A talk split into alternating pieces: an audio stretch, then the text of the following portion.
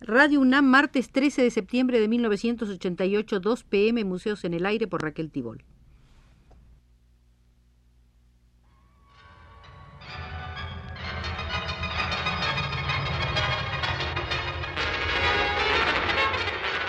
Radio UNAM presenta Museos en el Aire. Un programa a cargo de Raquel Tibol, quien queda con ustedes.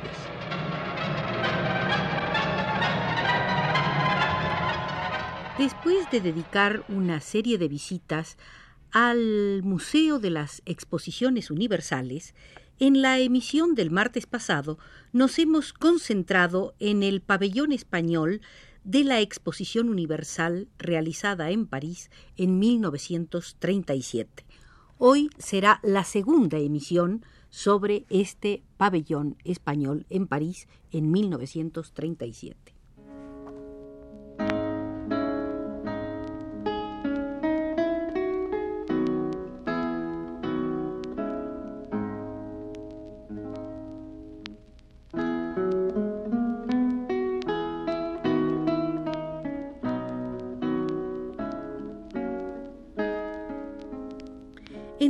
Al pabellón español hubo una cantidad de discusiones previas.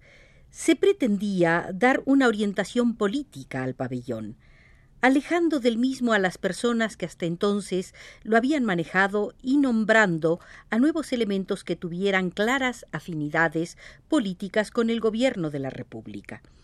Pese a las dificultades de comunicación con el gobierno central y que sin duda había temas que atraían más urgentemente la atención de las autoridades, con retrasos y problemas organizativos de toda índole, esta orientación, la de un criterio político, es la que finalmente se lleva a cabo en principio bajo el mando directo de Araquistain y poco tiempo después con la intervención de otras muchas personas.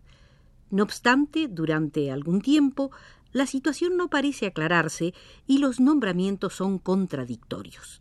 El día 17 de diciembre de 1936 se produce el nombramiento oficial de Luis Lacasa por parte de la Dirección General de Bellas Artes del Ministerio de Instrucción Pública, en el que se establece designar al arquitecto don Luis Lacasa Navarro para que represente a este departamento en la Exposición Internacional de París de 1937. Es decir, no se especifica que su misión sea simplemente de arquitecto, sino la de representante de la Dirección General de Bellas Artes, y efectivamente, durante algún tiempo, Luis Lacasa, trasladado a París, ejerce funciones de organizador y no solo de arquitecto, Posiblemente ante las indecisiones de estos primeros momentos se contempló el que el propio La Casa fuera nombrado comisario. El día 21 de diciembre de 1936, Araquistain envía el siguiente telegrama al ministro de Estado envíe urgente cese comisario general París 1937 Carlos de Batle y nombramiento mismo cargo Luis Lacasa Navarro arquitecto nombrado para construcción edificios. Y siguen otros detalles sobre gastos. Es decir, en esas fechas no había cesado Carlos de Batle, pero de hecho se funcionaba ya sin él por orden de Araquistain. Así, Luis Lacasa, durante un cierto tiempo, da los primeros pasos para el comienzo de las obras, entra en contacto con las autoridades francesas de la exposición, redacta, en colaboración con el arquitecto Cert, el anteproyecto del edificio y realiza el presupuesto inicial para las obras, aunque parece sentirse incómodo con esta doble función e insiste en que se realice el nombramiento definitivo de un comisario que lleve la responsabilidad económica y política del pabellón español. He sido enviado con credencial del Ministerio de Instrucción Pública para que le represente en el pabellón español y reclamado telegráficamente por la Embajada para poner en marcha los trabajos. Visité las autoridades de la exposición para dar la sensación de continuidad. Redacté en colaboración con CERT, arquitecto de la Generalitat, el anteproyecto del edificio que remití con el avance de presupuesto correspondiente al Ministerio de Instrucción Pública, contando con los 750.000 francos de subvención del gobierno francés, hay que partir de unos 400.000 francos del gobierno español para la ejecución del edificio. Es necesario, primero, nombrar el comisario general de la exposición que ha de llevar la responsabilidad económica y política del pabellón. Segundo, ratificar o rectificar el nombramiento del arquitecto. Tercero, habilitar el crédito de 400.000 francos para la construcción del pabellón y organizar la comisión que se ha de encargar de la concentración, coordinación y envío del material de la exposición. Este documento lo firmó el arquitecto Luis Lacasa en París el 28 de enero de 1937.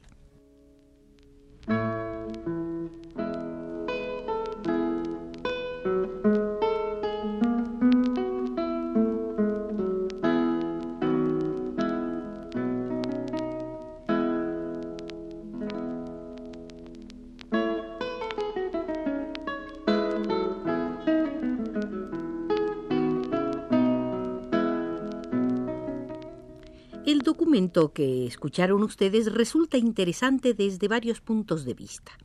Nos confirma que en estos primeros momentos es Luis Lacasa el que hace las funciones de organizador del pabellón y que su nombramiento del 17 de diciembre resulta ambiguo ya que ahora pide la ratificación o rectificación del nombramiento de arquitecto. Por otra parte, entra por primera vez en cuestión la colaboración con CERT, a quien define como arquitecto de la Generalitat. Esta colaboración entre los dos arquitectos es algo que siempre se ha mantenido en un cierto debate entre quienes afirman que el pabellón español fue solamente obra de CERT y los que defienden la participación conjunta desde el principio entre ambos. De hecho, el propio CERT siempre afirmó la estrecha colaboración que les unió y desde el punto de vista estrictamente arquitectónico es algo que se comentará más ampliamente en el curso de estos programas. Pero lo que nos interesa también aclarar en lo posible, contando siempre con la escasez de documentos, es la participación de ambos en estos primeros momentos de la organización de la exposición. Según eh, Catherine Freeberg, el propio Araquistain, ante la falta de respuesta del gobierno central y la urgencia en comenzar los trabajos, encargaría a José Luis Sert, que se encontraba a la sazón en París trabajando en el Patronato Nacional de Turismo, el inicio del proyecto del pabellón español. Estos datos se basan en testimonios personales del propio Sert y de su esposa, quienes aseguraron haber empezado el proyecto a finales de otoño de 1936. Es bastante posible que así fuera y que, como asegura el hijo de la casa, cuando su padre llegó a París, Sert ya tenía algún avance del proyecto. Pero a partir de aquí nos parece excesiva la importancia que se da a la intervención de Sert, a quien, eh, sin restarle ni un ápice de sus innegables méritos en cuanto a sus dotes como arquitecto, como impulsor, como trabajador infatigable en todo lo que pudo durante el período de la exposición y aún después, cuando quedó completamente solo para llevar a cabo la liquidación y demolición del pabellón, en muchas ocasiones se le describe casi como el único capaz de sacar adelante la participación española. Lo cierto es que la casa, como atestiguan los testimonios, estaba ya en París en diciembre de 1936, y durante más de un mes hubo de realizar labores propias de comisario, cuando su papel era meramente el de arquitecto hasta el nombramiento de José Gaos como comisario general. José Luisert, en efecto, fue nombrado arquitecto de la Generalitat, aunque su trabajo trascendiera a más. A este respecto, hemos de decir que en un principio se pensó en realizar separadamente las exposiciones de la Generalitat catalana y del gobierno de Euskadi, aunque inmediatamente se desechó la idea por necesidades prácticas de espacio. No obstante, se comentará en el curso de estos programas cuáles fueron las aportaciones de la Generalitat y las exposiciones que para ellos diseñó CERT. Por fin, con fecha 3 de febrero de 1937, en Valencia, Manuel Azaña, presidente de la República Española, firma el nombramiento de don José Gaos y González Pola. Vengo en nombrar comisario general de la Exposición Internacional de París 1937, Artes y Técnicas en la Vida Moderna, a don José Gaos González Pola, para que en representación del gobierno español y asesorado por un comité integrado por representaciones de los distintos ministerios interesados en el certamen, proceda a formalizar con el comisario general del gobierno francés el correspondiente contrato de asistencia, iniciando y llevando a cabo la preparación y organización de la concurrencia española a la citada exposición. Nombramiento que el día 4 de febrero de 1937 el presidente del Consejo de Ministros, Francisco Largo Caballero, traslada al Ministerio de Instrucción Pública.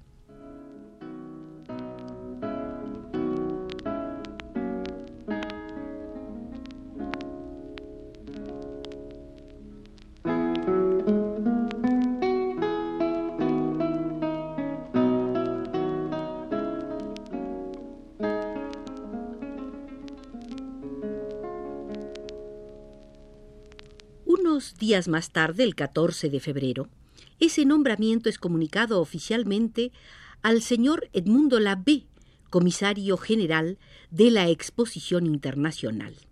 A partir de este momento es cuando comienzan de manera completamente formal los preparativos para la participación española, aunque, como todo lo ocurrido en este asunto, extraña que sea tan tardío el nombramiento de José Gaos cuando conservamos el pasaporte expedido a su nombre por el ministro de Estado en el que se especifica concede pasaporte a don José Gaos y González Pola, rector de la Universidad de Madrid en misión oficial para Francia, valedero por seis meses. Está expedido en Madrid a 3 de noviembre de 1936. De cualquier forma, es un hecho que a partir de febrero de 1937 es cuando se aceleran los trabajos para la construcción del pabellón y para la organización de todo su contenido.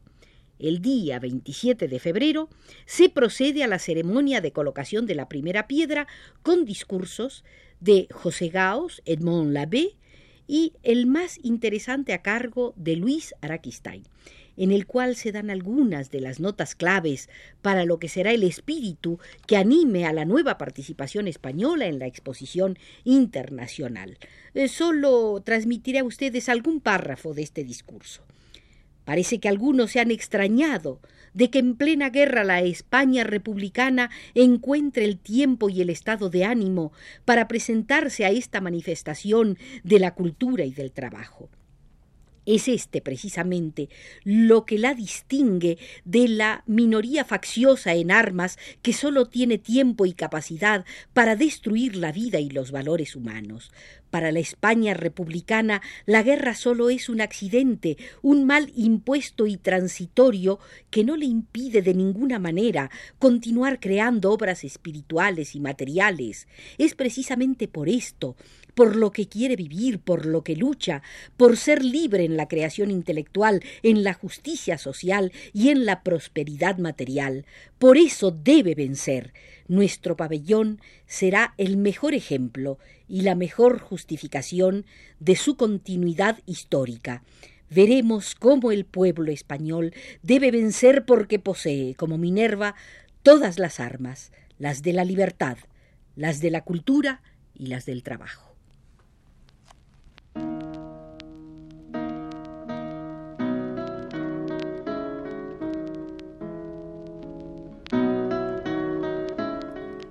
Con estas palabras de Luis Araquistain damos término a la segunda visita al pabellón español de la Exposición Internacional de París de 1937.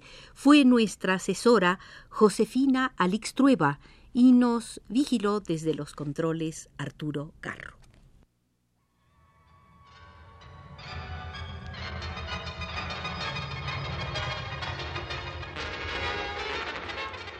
Radio UNAM presentó Museos en el Aire.